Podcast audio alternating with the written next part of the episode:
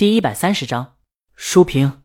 江阳也意外，谁能想到这生意就这么送上门了？他让周浩的大爷叫大声一点，你大娘也在呢。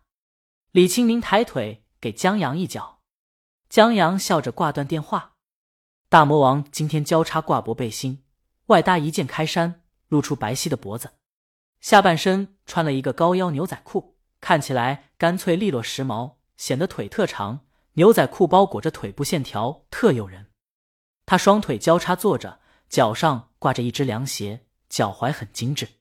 李清宁低着头问他又接了个什么广告，江阳没回答。李清宁抬起头，见他目光全在自己脚上。就在他面前晃悠，待江阳目光跟着动后，他脚尖顺着江阳的裤腿往上移动，快到膝盖时踢了他一脚，笑起来。江阳回过神，说是一个游戏公司的广告，他们在推推上互动了一下，就接下这个项目了。李清明拿出手机看了一下，觉得还挺有意思，想不到网友对你意见那么大。他看了《花样流年》的宣传片，也觉得挺意难平的，可创意是自个儿老公的。他也不好说什么，就是看着推推下面许多人想给江阳寄刀子，他顺手点了个赞。他也想不明白，丧尸你还催泪？怎么催泪？江阳说保密，等宣传片出来就知道了。他的灵感来自于看过的短片，名字叫《负重前行》。这个短片原来只是一个短片，故事开头就是一家人逃难时遭遇车祸，妻子成了丧尸，在她老公从车祸昏迷中醒过来时咬了她。幸好他让安全带束缚着，坐在后面的不到两岁的孩子才幸免于难。男子不得不抛弃妻子，带着孩子遵循地图去寻找人烟。可慢慢的，丧尸的毒在侵蚀他的意识，他意识到自己恐怕用不了多久，也将成为一个以肉为食的丧尸。而最先吃的莫过于自己背上的孩子。男子为了保护自己孩子，趁着有意识，把一块肉悬吊在他自己头顶，作为指使他前进的方向。他把手束缚住，把嘴封住，让他吃不进去任何东西。又弄了一只气球，既作为逗弄孩子的玩具，也作为醒目的信号。然后他把肉指向地图上有人的方向，坚定的走下去。他渐渐失去意识，他渐渐变为丧尸。他以气球为信，腐肉为引，背负孩子为爱前行。等人们看到他时，一枪爆了他头。人类查看他的尸体，就在要离开时，听到了孩子的哭声。最终，孩子得救，他则永远离开了这个世界。这个短片七分钟，没有一句台词，有的只是父亲与病毒斗争发出的低哑的嘶吼。短短几个表情、几个动作，就让人认识到了丧尸的世界残酷。而他被咬后的每一个动作，都让人觉得悲凉。他变为丧尸后走的每一步，都让人明白什么叫父爱如山。这个短片后来改编成了微电影，补充了世界观。把香水引入进来，成为一个很好的伏笔。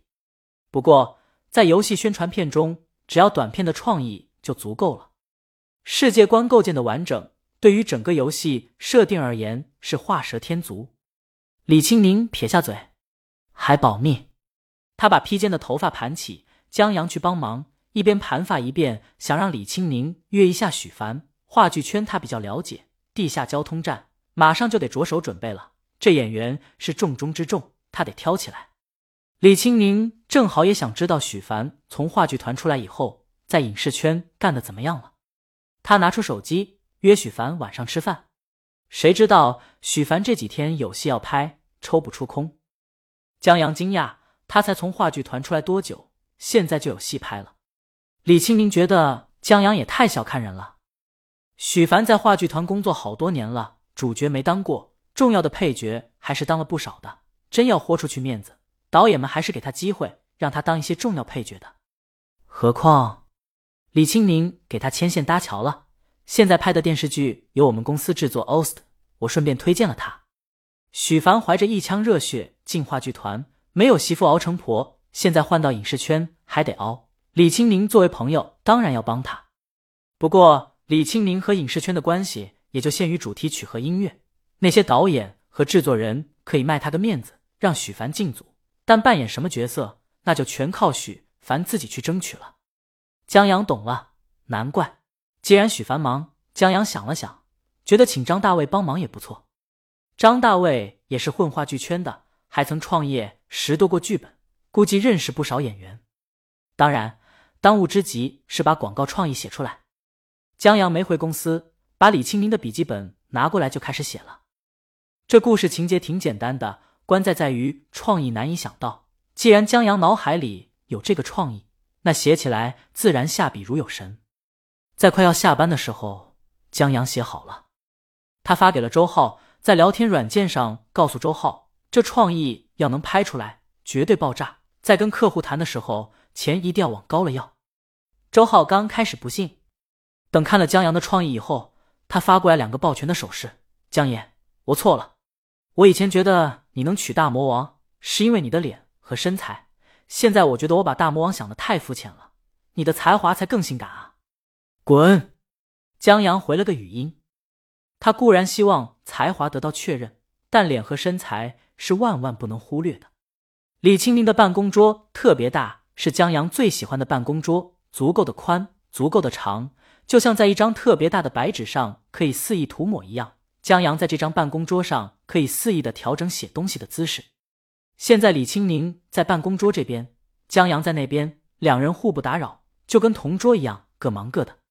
现在听到江阳发这语音，李清宁抬头看他，怎么了？江阳说：“周浩发癫呢。”李清明探头看了一眼，同意江阳的话。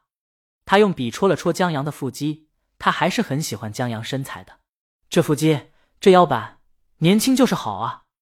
江阳忙完了，但李清宁还在忙，有一点结尾工作没做完。江阳无事可做，就用笔记本看起了视频，然后在弹幕网站上推荐的视频中，看到有一个女博主在推书，所推的书是英文版《小王子》。